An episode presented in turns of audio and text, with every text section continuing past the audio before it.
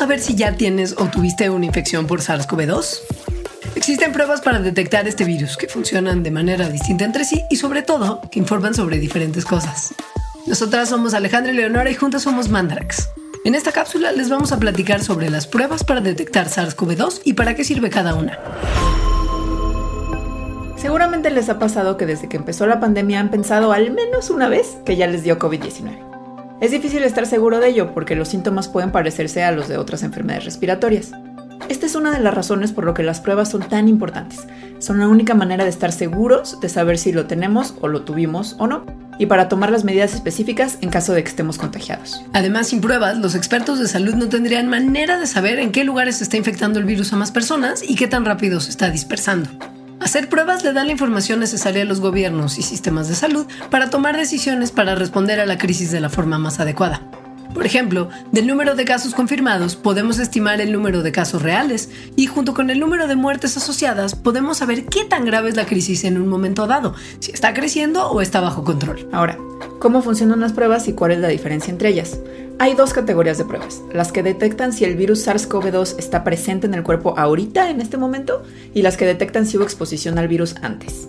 Dentro de las que detectan si el coronavirus está en nuestro cuerpo ahorita, la más común es la de PCR, que significa reacción en cadena de la polimerasa. Primero se hace un raspado con un hisopo en la nariz y garganta, que son las principales vías por las que el coronavirus entra al cuerpo, y con esto se recolectan muestras de fluidos y células que podrían contenerlo. La PCR detecta cantidades muy pequeñas de material genético de lo que sea que se quiera detectar, en este caso de SARS-CoV-2, y luego los copia o amplifica muchísimas veces en una reacción en cadena para que puedan ser detectados. La encargada de hacer esta amplificación es una enzima que se llama polimerasa, y por eso se llama así la prueba. Al amplificar los cachitos se les incorpora una tinta fluorescente, de manera que cuando se ve el resultado de la prueba, si brilla, quiere decir que el material genético del virus está presente en las células de la persona. Hasta el momento la prueba de PCR es la que nos dice con mayor certeza si tenemos o no el virus en nuestro cuerpo, pero ninguna prueba es 100% efectiva y siempre pueden haber falsos positivos, que señalan que alguien tiene el virus cuando en realidad no, y falsos negativos, que indican que no lo tiene cuando en realidad sí. Los falsos positivos son mucho menos comunes que los falsos negativos, así que si a alguien le sale positiva la prueba es muy probable que sí tenga el virus SARS-CoV-2.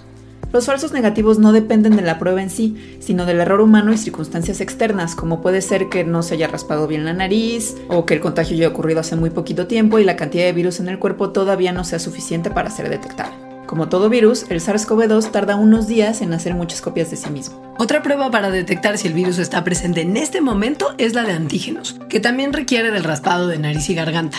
La diferencia con la prueba de PCR, que busca fragmentos de material genético del virus, es que esta busca las proteínas que están en la superficie del coronavirus, a las que llamaremos antígenos. En el caso del SARS-CoV-2, el antígeno que se busca es la proteína S de la corona. El proceso de esta prueba es mucho menos laborioso, por lo que los resultados están listos en unos minutos. El problema es que esta prueba es mucho menos específica que la de PCR, por lo que según algunos reportes, hasta la mitad de sus resultados podrían ser falsos negativos. La otra categoría de prueba es la que nos dice si estuvimos expuestos en algún momento al virus SARS-CoV-2, y aquí es donde entra la prueba de anticuerpos. Los anticuerpos son moléculas que genera nuestro cuerpo en respuesta a un patógeno para luchar en contra de una infección.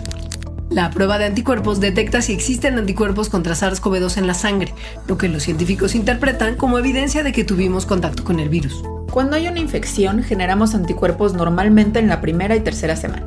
Entonces, si alguien estuvo en contacto con el virus hace muy poco, puede que la prueba salga negativa porque aún no hay anticuerpos. Por eso, esta prueba no sirve para saber si una persona tiene SARS-CoV-2 en este momento. También hay que considerar que para muchas enfermedades virales los anticuerpos van desapareciendo poco a poco en los meses posteriores a la infección. Y parece que la cantidad de anticuerpos que se desarrollan depende de qué tan grave fue la enfermedad. Por lo que aún si sí estuviste expuesto al virus hace mucho tiempo o no tuviste síntomas, puede ser que haya tan pocos anticuerpos que no puedan ser detectados por la prueba. También es muy importante saber que un resultado positivo en esta prueba no significa que ya eres inmune al SARS-CoV-2. Algunos tipos de anticuerpos pueden darnos inmunidad contra los virus y evitar que desarrollemos la enfermedad de nuevo. Sin embargo, todavía no se sabe cuántos anticuerpos y de qué tipo son los necesarios para generar inmunidad contra este virus en particular. Tampoco se sabe cuánto duran los anticuerpos protectores en el cuerpo y si todas las personas los generan. Además, la prueba para el SARS-CoV-2 solo detecta dos tipos de anticuerpos de los varios que existen. La mayor utilidad de la prueba de anticuerpos es estimar cuántas personas han estado expuestas al virus y cuántas se han recuperado. lo cual es importante para diseñar estrategias públicas para manejar la pandemia. También es importante para las investigaciones que buscan saber cuál es la relación entre los anticuerpos y la inmunidad a este coronavirus. Esperamos que esta información les sirva y les sugerimos escuchar nuestro podcast Mandarax, explicaciones científicas para tu vida diaria. Estas cápsulas son un proyecto apoyado por el Consejo Nacional de Ciencia y Tecnología. Agradecemos la colaboración de la Red Mexicana de Periodistas de Ciencia y de la doctora Marina Escalera Zamudio. Top Expansión Tecnología. Gadgets lanzamientos, reportajes y el negocio de las tecnológicas. En 10 años, el metaverso aportará 5% al PIB de Latinoamérica. Internet ha representado muchos cambios para el mundo y la religión no se ha escapado de ello. Los mexicanos cada vez tenemos casas más tecnológicas. Todo en menos de 5 minutos. Top Expansión Tecnología. Xbox tiene una nueva multa. Adam Mosseri, director de Instagram. Top Expansión Tecnología. De lunes a viernes, a partir de las 6 de la mañana.